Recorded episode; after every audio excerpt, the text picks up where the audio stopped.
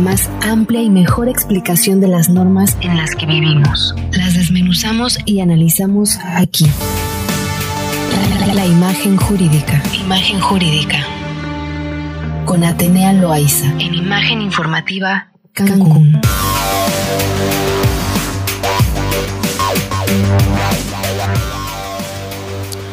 Bien, son las seis con cuatro minutos y como la presentación ya lo dijo, el día de hoy es martes de Imagen Jurídica con Atenea Loaiza. ¿Cómo estás, Atenea? Muy buenas tardes.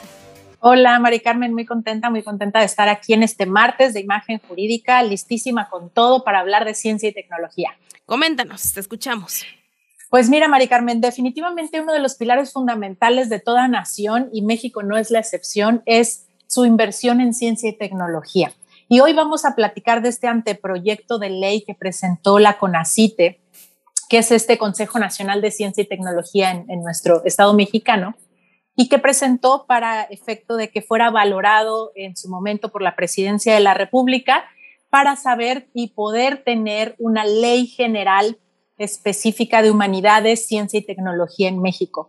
Pero vamos un poquito al dato duro antes de entrar al tema del análisis de, esta, de este anteproyecto, qué es lo que está proponiendo, qué es lo que está poniendo sobre la mesa para valorar a nivel ciencia y, desarrollo de ciencia y tecnología en México.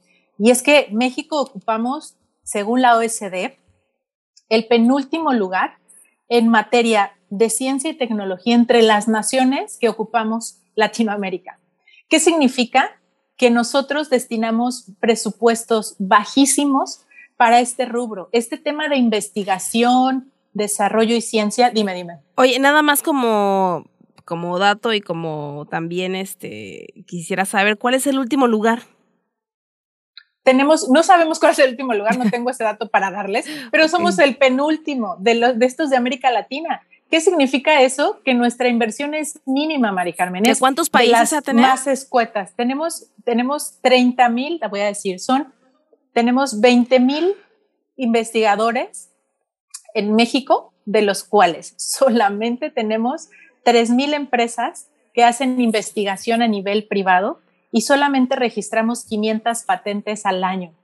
¿Qué significa esto? Que nosotros estamos dentro de los rangos más bajos en desarrollo de ciencia y tecnología a nivel Latinoamérica. Y decimos de los más bajos porque no somos el penúltimo, ¿verdad? O sea, por una, este, por un pelito de rana calva casi llegamos al último. Qué bárbaro. Ok, sí. Y bueno, en razón de eso es que el año pasado se promovió este anteproyecto porque todavía no es una eh, reforma consumada o una, o una reforma ya eh, analizada por las cámaras, sino es un anteproyecto de ley en el que llaman la atención a algunos puntos, Mari Carmen. De los más interesantes a resaltar es que dentro de las prioridades del campo científico, lo que se está proponiendo es que haya un programa especial y una agenda de Estado.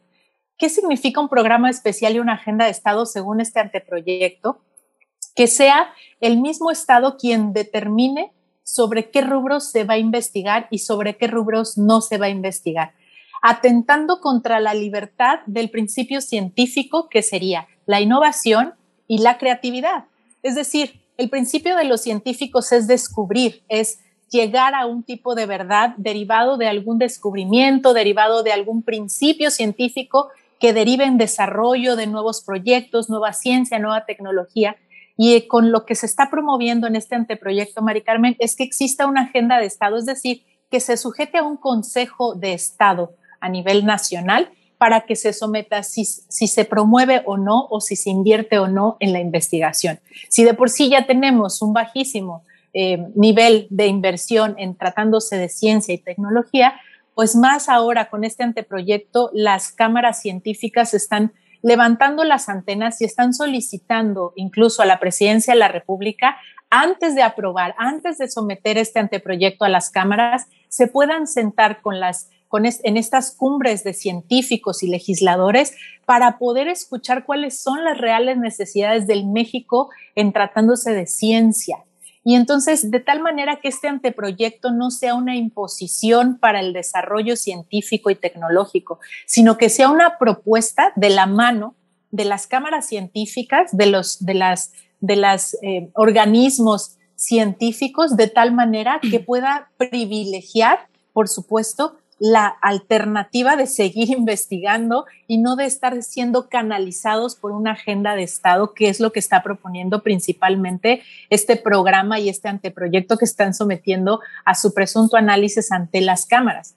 ¿Qué está haciendo este anteproyecto? Limitando esta autonomía de las instituciones para desarrollar esta investigación y esta tecnología de acuerdo a sus intereses y normas. Es decir, que finalmente está atentando contra un artículo constitucional, así como está redactado el anteproyecto, el artículo tercero, fracción quinta, en donde se limita esta actividad inventiva de las cámaras científicas para desarrollar y dedicar su desarrollo científico a las áreas en donde están ellos descubriendo, en donde están innovando y tener que pasar esta, esta, esta innovación por la aprobación de una Cámara de Estado.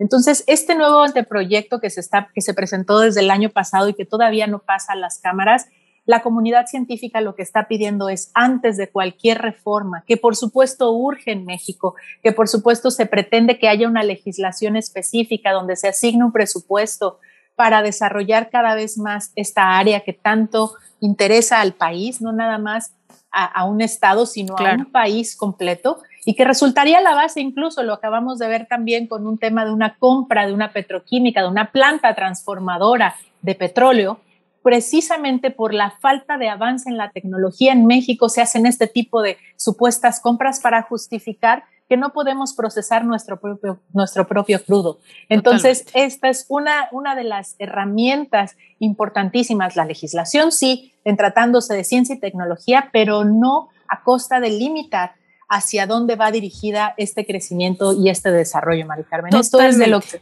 Totalmente, Yo creo que eh, da tristeza saber que se le apuesta más a la elección de, de miles de candidatos, de miles de diputados eh, que a la misma ciencia y a la tecnología. Tenemos jóvenes y tenemos inclusive hasta niños que tienen que participar con sus propios recursos en ferias internacionales y donde en ferias internacionales en otros países son reconocidos por la capacidad de invención. Y pues en nuestro país no totalmente no. Y da, mucha tristeza. Y no nada más de ahorita, porque muchos pensarán, ay, si ya están otra vez atacando a López Obrador. Eh, de toda la vida, esto ha sido de toda la vida y ojalá de verdad eh, viéramos un cambio y eso sí sería realmente un cambio favorable para el gobierno actual, poder eh, hacer ajustes en materia de ciencia y tecnología.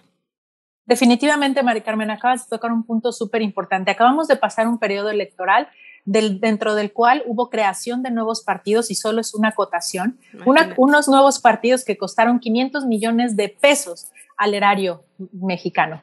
Esos ya se dieron de baja, esos partidos que quedaron hasta la última parte de las votaciones se dieron de baja, pero ya costaron esta cantidad de inversión. Por lo tanto, si pudiéramos dirigir esos recursos a cosas que realmente van a poner en alto el nombre de nuestros fabulosos científicos mexicanos porque tenemos un talento increíble, nada más que tenemos que asignar los presupuestos necesarios bien dirigidos para efecto de que esto tenga una repercusión no nada más a nivel nacional, sino a nivel mundial. Fíjate, otro dato es esta solicitud que quiere hacer el presidente de la República para consultar de manera popular eh, si se somete a juicio a expresidentes de la República como Salinas, como Cedillo, como Fox, como Calderón o como Enrique Peña Nieto. Esto nos costaría una consulta popular, así nada más porque pues al señor se le antojó eh, consultarnos, ¿no? Eh, cosas que ya, que ya no vienen al caso, 500 millones de pesos. Eso nos costaría consultar si queremos o no someter a un juicio a Salinas, a Cedillo, a Fox, a Calderón o a Peña, 500 millones de pesos. Y tenemos entonces al otro lado todo un sector que pudiera poner en alto a nuestro país, que pudiéramos ser punta de lanza para justamente no comprar refinerías a lo tonto y que pudiéramos realmente explotar esta capacidad de inteligencia de los mexicanos de, en, en, este ámbito de la ciencia y de la tecnología. Qué lamentable de verdad. Ojalá, ojalá las cosas cambiaran. Definitivamente, pues vamos a ver qué pasa con este anteproyecto de ley. Vamos a seguir muy de cerca el camino legislativo que va a tomar este proyecto para ver si existe en su momento una creación de una ley general que impulse, por supuesto, la ciencia y la tecnología en México, que urge, pero no a costa de la inventiva y la libertad de canalizar y de, por supuesto, apoyar la innovación en nuestro país. Entonces vamos a estar muy pendientes, Mari Carmen. Ojalá que sí. Muchas gracias, Atenea. La verdad es que es un tema interesante que en donde todos deberíamos estar involucrados y, me, y, digo involucrados porque vuelvo a, señalar el punto del 6 de junio y es justamente de lo que hablábamos. Si no queremos más de lo mismo, tenemos que hacer un cambio y es la elección diferente de, poder elegir a quienes van a gobernar para la ciudadanía y no para una persona en particular. Te agradezco muchísimo, Atenea. Gracias, nos vemos la próxima. Un fuerte abrazo. Y con esto nos vamos a un corte comercial. Regresamos.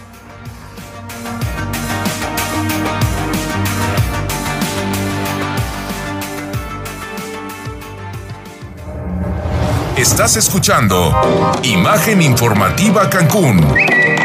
Síguenos en Twitter, arroba imagen-cancún y arroba Vélez Izquierdo.